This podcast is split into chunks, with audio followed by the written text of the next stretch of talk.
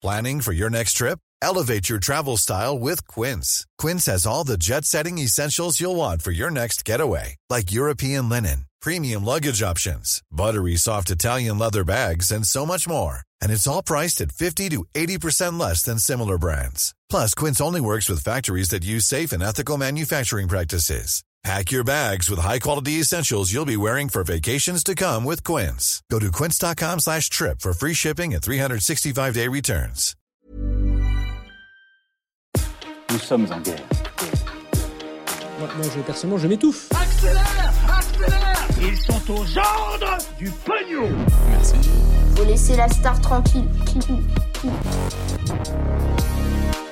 Le gouvernement qui annonce de nouvelles mesures contre le coronavirus, retour sur les violences lors du meeting d'Éric Zemmour ce week-end, ou encore un trésor découvert sur le Mont Blanc. Salut c'est Hugo, j'espère que vous allez bien. Et on est parti donc pour un nouveau résumé de l'actualité du jour en moins de 10 minutes.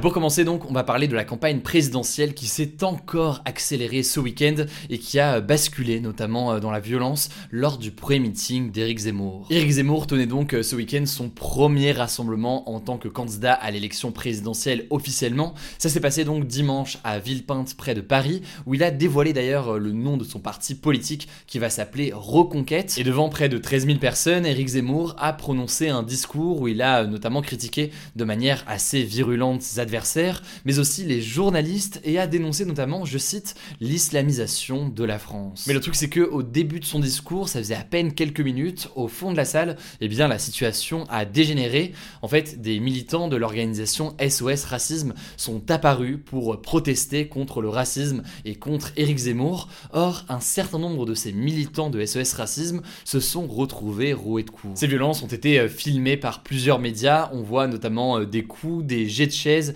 et on entend euh, de nombreuses insultes. Les militants de SOS Racisme ont été exfiltrés. Cinq ont été blessés, dont une femme qui avait le visage en sang et plus de 50 personnes ont été interpellées et mises en garde à vue. Noter au passage que des journalistes ont aussi été euh, pris pour cible lors de ce meeting, mais aussi que la police a saisi des cocktails Molotov, donc euh, des sortes de projectiles inflammables, sur certains manifestants anti-Zemmour qui étaient euh, présents aux abords de Villepinte. Alors ces violences ont énormément choqué en France comme à l'étranger. De nombreux commentateurs et responsables politiques ont jugé Éric Zemmour responsable, l'accusant d'attiser la haine dans son discours. Certains craignent même que ça annonce une campagne présidentielle très violente pour euh, les prochains mois. D'ailleurs, juste avant son discours, Éric Zemmour a lui-même été agressé par un homme qui lui a sauté dessus.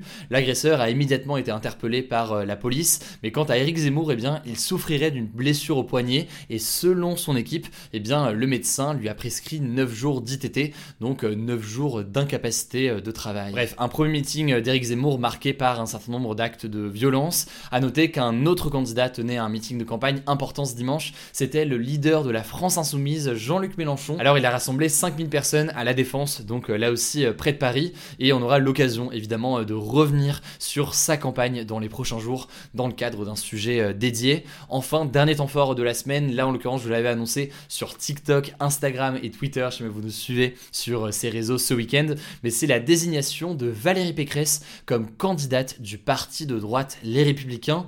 Alors lors du second tour du vote des adhérents du parti Les Républicains, c'est donc Valérie Pécresse, qui est aujourd'hui euh, présidente de la région Île-de-France, qui a obtenu 61% des voix contre 39% pour Éric Ciotti. Et c'est donc elle qui va représenter les Républicains pour l'élection euh, présidentielle. De toute façon, je le dis, je le redis au cas où, on va dans les euh, prochaines semaines pouvoir se plonger dans les programmes des différents candidats. Des interviews des candidats sont aussi prévues en 2022 avant la présidentielle. Bref, vous aurez plein de choses dans les prochains jours pour vous informer au mieux sur cette élection. Du coup, évidemment, pensez à vous abonner, je ne sais pas encore le cas, euh, ne pas louper tout ça. Allez, on continue avec le sujet à la une. Aujourd'hui, on va parler des nouvelles mesures annoncées par le Premier ministre Jean Castex et par le ministre de la Santé Olivier Véran. Ça s'est passé donc aujourd'hui dans l'objectif de limiter la cinquième vague de l'épidémie. Bon alors, avant de rentrer dans le vif du sujet et les annonces, déjà écartons ce qui n'a pas été annoncé. Pour l'instant, eh bien, le gouvernement n'envisage pas de couvre-feu, n'envisage pas de confinement ou encore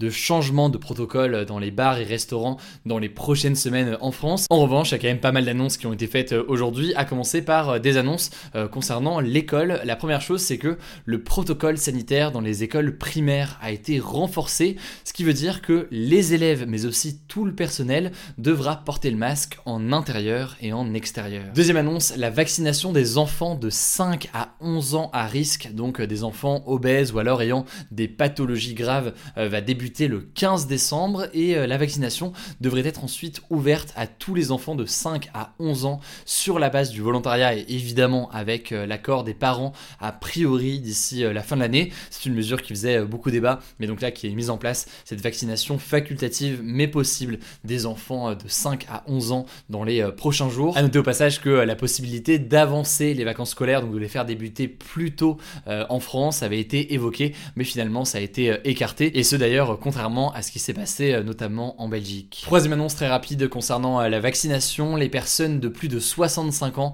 et les personnes les plus à risque n'auront plus besoin de prendre rendez-vous sur Doctolib ou autre pour se faire injecter leur dose de rappel de vaccin. Je cite, quel que soit le centre dans lequel ils se rendent. Donc c'est un peu flou, mais on verra concrètement comment est-ce que ça se traduit dans les faits et comment est-ce que tout ça va s'organiser. Mais a priori donc les personnes les plus à risque n'ont plus besoin de prendre rendez-vous et peuvent se rendre directement dans un centre pour se faire euh, vacciner. Quatrième annonce, c'est pas une annonce, c'est plus d'ailleurs une recommandation euh, concernant le télétravail. Le gouvernement a incité les entreprises à privilégier le télétravail au moins 2 à 3 jours par semaine quand c'est euh, possible. Et enfin pour terminer, dernière annonce, et là en l'occurrence, ça risque de décevoir certains d'entre vous, peut-être même que j'aurais dû commencer par cette info, je sais pas, mais les boîtes de nuit vont devoir fermer dès vendredi pendant 4 semaines. Vous pouvez donc oublier le nouvel an euh, en boîte de nuit. Et d'ailleurs, euh, plus globalement, le gouvernement appelle à limiter les fêtes et les interactions sociales au moins jusqu'aux fêtes euh, de fin d'année. C'est donc malheureusement une fermeture des boîtes qui va impacter bon, ceux qui voulaient sortir, mais aussi le milieu de la nuit qui est touché depuis longtemps par la crise du Covid. Donc courage à tous ceux qui travaillent dans ce milieu-là et dans le milieu des boîtes de nuit. Bref, voilà donc pour les mesures importantes à retenir. Après, évidemment, vous le savez, on aura l'occasion de revenir sur la situation dans les prochains jours et de voir concrètement ce qui fait débat et les évolutions, notamment concernant ce variant Omicron dont on entend beaucoup parler ces derniers jours. Allez, c'est l'heure des actualités en bref et on commence avec cette première information. On part pour commencer dans un pays d'Asie du Sud-Est, en Birmanie plus précisément, où l'ancienne présidente Aung San Suu Kyi, qui a été par ailleurs prix Nobel de la paix en 1991, a été condamnée à 4 ans de prison par les militaires au pouvoir. Alors on en avait parlé sur la chaîne il y a quelques mois, le 1er février, les militaires de Birmanie ont pris le pouvoir avec un coup d'État. Et suite à ça donc ils avaient euh, emprisonné la présidente Aung San Suu Kyi. Et donc là elle a été euh, condamnée officiellement pour incitation aux troubles publics et violation des règles sanitaires liées au Covid. En gros ils ont trouvé une raison hein, pour faire très simple pour euh, l'enfermer. Il faut bien comprendre qu'elle est accusée de beaucoup de choses par les militaires et concrètement eh bien elle est poursuivie de telle façon qu'elle pourrait potentiellement finir avec de la prison à vie. De nombreux pays du monde ont tout de suite réagi et ont dénoncé une tentative des militaires d'étouffer l'opposition et de supprimer la démocratie euh, en Birmanie depuis leur arrivée euh, au pouvoir par la force avec ce coup d'État au mois de février. On verra donc ce qu'il en est euh, évidemment dans les prochains jours. On continue avec une deuxième information. Une plateforme et un algorithme inquiètent beaucoup les étudiants qui vont rentrer en master. En gros, à partir de février, pour choisir leur master, les étudiants vont devoir passer par une plateforme qui s'appelle Trouver mon master. Donc c'est un petit peu comme pour Parcoursup, sauf que là donc c'est pour euh, les masters précisément. Faut savoir que jusqu'ici il fallait euh, candidater individuellement dans les masters de chaque fac, et donc là l'objectif c'est un peu comme pour Parcoursup de tout réunir avec euh, une seule plateforme. Alors selon le ministère de l'enseignement supérieur, cette plateforme est censée fluidifier le processus et permettre d'avoir quelque chose de plus simple, mais de nombreux étudiants ont peur que eh bien la sélection en master devienne encore plus dure qu'avant, et au-delà de ça que le fonctionnement de l'algorithme derrière cette plateforme soit plutôt opaque. On verra donc comment tout ça euh, va se passer au mois de février. Troisième information euh, en une phrase mais quand même importante, une adolescente est décédée il y a quelques jours après avoir fait tomber son téléphone dans son bain alors qu'elle était euh, en train de le charger. C'est l'occasion donc euh, d'en profiter pour faire un petit point de prévention. N'utilisez pas votre téléphone portable si jamais il est branché et que vous êtes euh, proche d'une source d'eau importante, comme par exemple donc votre salle de bain en général. Ça peut être potentiellement dangereux. Autrement dit donc, faites quand même très attention à tout ça. Et on termine aujourd'hui avec une actualité assez insolite. Un alpiniste a découvert un coffre contenant des pierres précieuses et ce alors qu'il était donc sur le Mont Blanc. Alors en fait, cette histoire et cette découverte, elle remonte à 2013, sauf que, eh bien, au terme de son enquête il y a quelques jours, la police n'a pas retrouvé le propriétaire du coffre et donc de ces pierres précieuses. Résultat, eh bien, selon la loi, ce trésor doit être partagé entre, eh bien, l'alpiniste qui a découvert le coffre et la ville de Chamonix, puisque c'est là qu'a été euh, découvert euh, ce coffre. Ça fait donc un total de 150 000 euros de pierres précieuses chacun. C'est plutôt cool donc pour l'alpiniste. Ses proches devraient avoir des cadeaux plutôt sympas à Noël. Mais vous vous demandez peut-être d'où viennent ces pierres. Et eh bien en l'occurrence, là aussi, l'histoire est assez hallucinante. En fait, en 1966, un avion, le vol Air India 101, s'est craché dans le Mont Blanc et aucun passager n'avait survécu. Alors régulièrement, on retrouve des restes de l'avion, comme là du coup ces pierres précieuses il y a quelques années.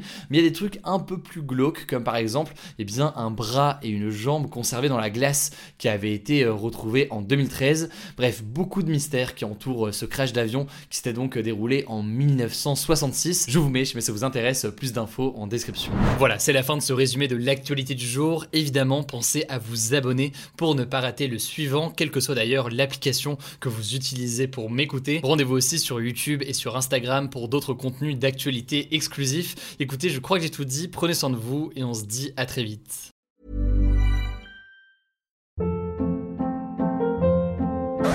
Hold up. What was that? Boring. No flavor. That was as bad as those leftovers you ate all week. Kiki Palmer here, and it's time to say hello to something fresh and guilt-free. Hello Fresh. Jazz up dinner with pecan-crusted chicken or garlic butter shrimp scampi. Now that's music to my mouth. Hello Fresh. Let's get this dinner party started. Discover all the delicious possibilities at hellofresh.com.